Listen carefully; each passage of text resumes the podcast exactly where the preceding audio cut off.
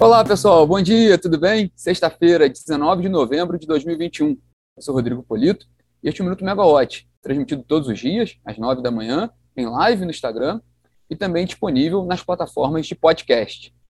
Bom, a gente está terminando mais uma semana, uma semana que foi um pouquinho mais curta, né, por causa do feriado no início da semana, e uma semana também que ainda veio com um pouco de uma ressaca de COP26, né, e que a gente até destaca que hoje teve uma, uma é, ontem e hoje tiveram, houve uma notícia importante sobre desmatamento, crescimento de desmatamento no Brasil.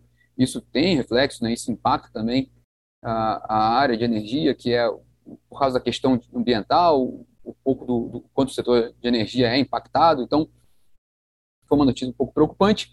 A semana também registrou ali o fim da temporada de balanços, com destaque para o balanço da Petrobras, né, o último balanço ali, pelo menos na área do setor de energia, que a gente acompanha bastante. Também foi, foi nessa semana.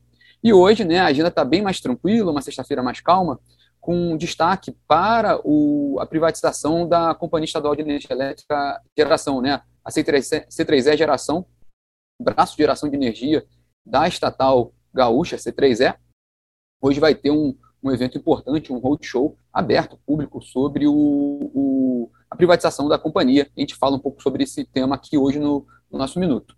Bom, a pedida hoje para a parte da manhã é um webinar que o Grupo de Estudos do Setor Elétrico, o GESEL, da UFRJ, realiza sobre autoprodução de energia, né, sobre tendências e perspectivas para o setor de autoprodução de energia, que é um setor, inclusive, vocês podem acompanhar pela, pela própria plataforma da Megawatt, tem registrado muito investimentos, né, é, um, é um setor que tem crescido bastante, com vários temas importantes. Então, fica essa dica para esse evento agora pela manhã, participação da Enge também, então, é um evento relativamente interessante para se acompanhar. E aí sim, na parte da tarde, às duas da tarde, tem esse roadshow da, da C3E Geração, né, da Companhia Geração de Energia Elétrica Gaúcha, né, da estatal Gaúcha.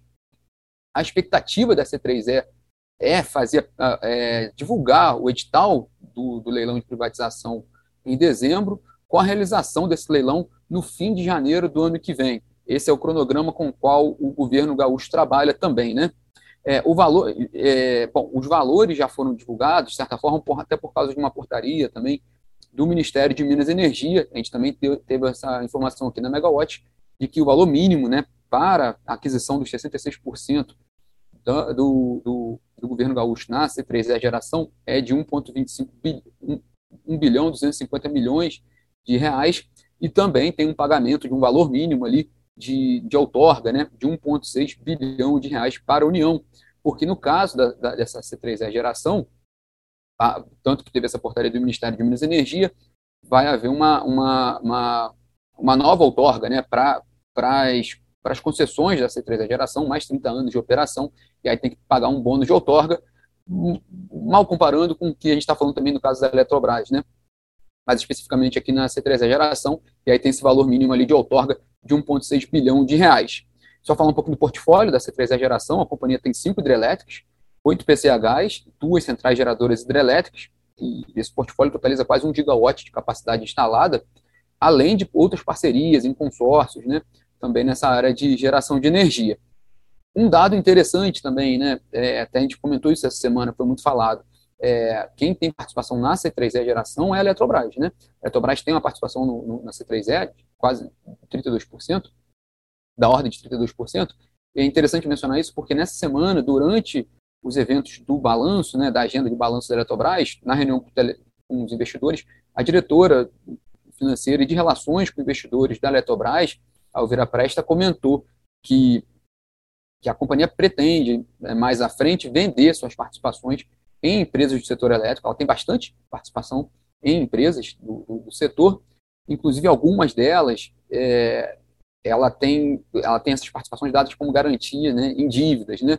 E aí, nesse caso, ela não poderia vender. Mas o que a companhia tem feito, e isso foi colocado essa semana, é que a companhia tem tentado destravar essas, essas garantias, né? essas participações dadas em garantias de dívidas, faz, trocando né, aí é um processo judicial, solicitando ali a troca dessas garantias por outras garantias, ou até uma garantia financeira, fazendo alguns aportes judiciais que poderia liberar essa participação, né, para não ficar presa como garantia e a Eletrobras poder vender essa participação. Esse é um dos planos de Eletrobras que foi comentado essa semana pela diretora Elvira Presta. Bom, vale lembrar também que a privatização da C3E Geração é uma das últimas privatizações que tem ali disponível no setor elétrico, é, e, e, foi curioso porque nos últimos anos, né, pelo menos nos dois últimos anos, houve uma movimentação, uma movimentação grande nesse sentido, começar lá pela SEB no, no ano passado, que foi privatizada pela Neoenergia, teve a SE esse ano também, né, adquirida pela Equatorial, é, um pouco mais atrás houve ali a privatização das distribuidoras da Eletrobras, e na, no caso da C3E também já houve algumas, algumas privatizações. Na verdade, essa da geração é a última né, a, a ser feita, porque já foi feita a privatização da C3ED, a distribuição, que foi adquirida pelo Grupo Equatorial, e também já foi feita a privatização do braço de transmissão de energia, né, da C3E, que aí foi arrematada pela CPFL Energia. Lembrando também, né, aí não é de energia, mas é em privatização e, e é no Rio Grande do Sul, porque faz parte da agenda do governador Eduardo Leite, lá no Rio Grande do Sul. Ele, ele encampou essa agenda de privatização. Outra privatização que teve agora, recentemente, foi da Sul Gás, da distribuidora de gás natural do Rio Grande do Sul, vencida pela Compass, né, que é do grupo COSAN. Então, vamos, é, é, é, importante acompanhar esse evento hoje também e acompanhar os próximos passos com relação a essa privatização da C3E geração né, e ver também os potenciais interessados no, no negócio. É, Para terminar o nosso pacote de hoje aqui, tem a atualização do PMO, né, do Programa Mensal de Operação de novembro, pelo Operador Nacional do Sistema Elétrico. Ele divulga hoje novos dados né, para a previsão de novembro.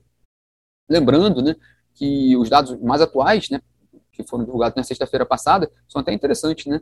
É, a gente teve uma, um, voltou um pouco mais a chuva, né? É, mês de outubro, no início de novembro, houve uma trégua, mas nesses dias voltou de novo a chuva, e há uma expectativa, a previsão atual do Operador Nacional do Sistema Elétrico, de volume de afluências no Sudeste Centro-Oeste, né, o principal subsistema do país para armazenamento de água para geração de energia, uma previsão de 12% acima da média né, de afluências para o mês de novembro. Com isso, o operador está trabalhando ali com, com, uma previsão de nível de, de, de armazenamento de reservatórios hidrelétricos do subsistema Sudeste Centro-Oeste, médio ali na casa de 21,3% no fim desse mês. E uma expectativa de crescimento de carga de 0,8% em relação a novembro do ano passado. Esses são os dados mais atuais. Hoje saem alguns ajustes, né, alguma revisão nesses dados, conforme o ONS vai fazendo isso todas as semanas. Lembrando que a gente falou até ontem, né, que o próprio Ministério da Economia fez uma previsão ali, um ajuste na previsão do PIB, reduziu um pouquinho a previsão do PIB para esse ano e para o ano que vem. Também vamos ver o que isso pode haver ali, de eh, que pode afetar na carga um pouco mais para frente nas previsões oficiais do Operador Nacional do Sistema Elétrico. E só para fechar também, o ministro de Minas e Energia, Bento Albuquerque, depois de cumprir, né, uma agenda grande né, nos Emirados Árabes, ele já retornou e cumpre a agenda no Rio de Janeiro nesta sexta-feira.